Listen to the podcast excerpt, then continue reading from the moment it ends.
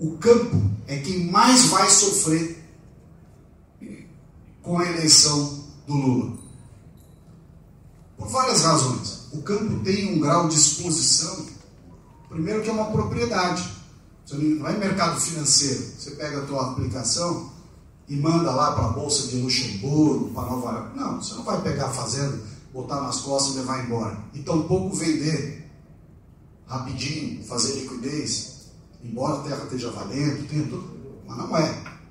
Então é uma atividade que tem lastro, portanto, esse lastro muito exposto a todos esses riscos que nós estamos passando, de uma postura ambiental xiita, que volta com essa turma atual, sob os aplausos, inclusive, de muitos dos nossos fazendeiros de sapatênis lá da Faria Lima, mas que ficou apoiando as cartinhas pela democracia aí nos jornais, quero ver onde é que eles estão agora na, é, mediante essas invasões todas de MST, esses desrespeitos todos que estão acontecendo, o, o acirramento do radicalismo na agenda ambiental. Não se engane. Mal começou. A perseguição ao produtor rural, de órgãos não só ambientais, mas regulatórios em geral as invasões de MST, Frente Nacional de Luta, etc., no Brasil inteiro. No Brasil inteiro. Aqui em São Paulo, graças à postura firme do governo do Estado, sob o comando do Tarcísio, Derrite, a investigação feita pelo delegado-geral Arthur Dian, da Polícia Civil, que está dando um show de trabalho, vai segurar um pouco as invasões, mas não vai segurar tudo.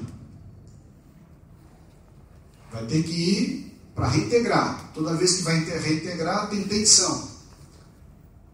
Na Câmara, eu, na reunião, na semana retrasada, passada, perdão, dei a ideia de fazer a CPI do MST para identificar quem está por trás, quem financia, quem coordena, quem instiga, quem financia via governo, porque vocês sabem que o dinheiro não vai direto para o MST.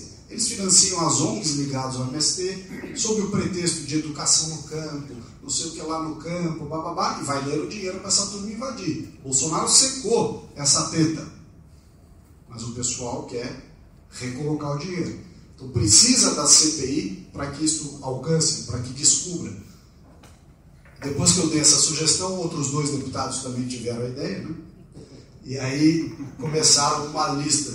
Coronel Suco do Rio Grande do Sul, o Kim Kataguiri, que não sei qual é a relação dele com o agro, mas o fato é que nós acabamos, eu também dei a ideia, foi ideia minha, lá com o Lupion, presidente da FPA, vamos unificar as listas, porque a gente recolhe mais rápido a assinatura. Já recolhemos todas as assinaturas, já apresentamos o requerimento ao presidente da Câmara com todos os requisitos formais para a instalação da CPI, e a gente espera que na semana que vem haja efetivamente que é uma decisão que compete ao presidente da Câmara, a instalação da CPI do MST. O MST já está desesperado, foi correndo para o colo do Lula pedir para o governo usar os instrumentos que eles normalmente usam: verba, cargo, caneta, para tirar assinaturas. Tudo isso para dizer para vocês, meus amigos, que a situação não está nada fácil.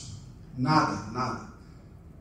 Mesmo que a gente tenha é, feito uma bancada boa, melhor do que na legislatura passada, tanto na Câmara quanto no Senado, a situação nossa não é fácil, não é boa, não é boa.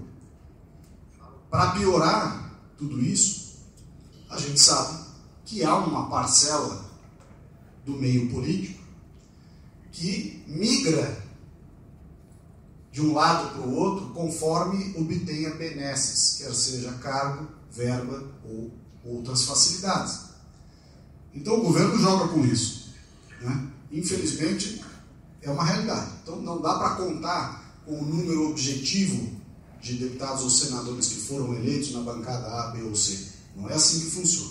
Então, nós vamos ter que, nós, vamos, nós precisamos muito da ajuda de vocês para pressionar, para cobrar, para fazer essas coisas avançarem. Participe das nossas mídias sociais no Facebook Notícias Agrícolas, no Instagram, arroba Notícias Agrícolas e em nosso Twitter, arroba Noteagri.